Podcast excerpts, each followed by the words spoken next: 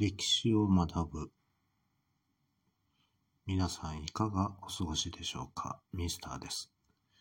歴史とは過去を振り返って今に生かし、より良い明日を築く学問です。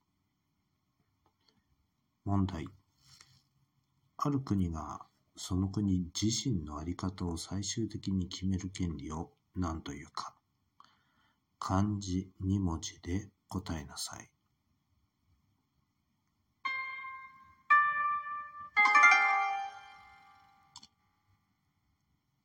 答えは主権です。他国からの支配を受けない権利を指し、国家を構成する3要素である領土国民主権の中の一つに数えられます。それでは次回までごきげんよう。